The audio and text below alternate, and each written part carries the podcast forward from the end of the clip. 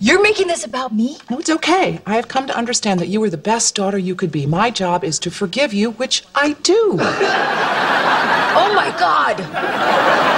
You forgive me? I've come a long way. Excuse me, but if anybody needs to be forgiven, it's you, and I don't, and I never will.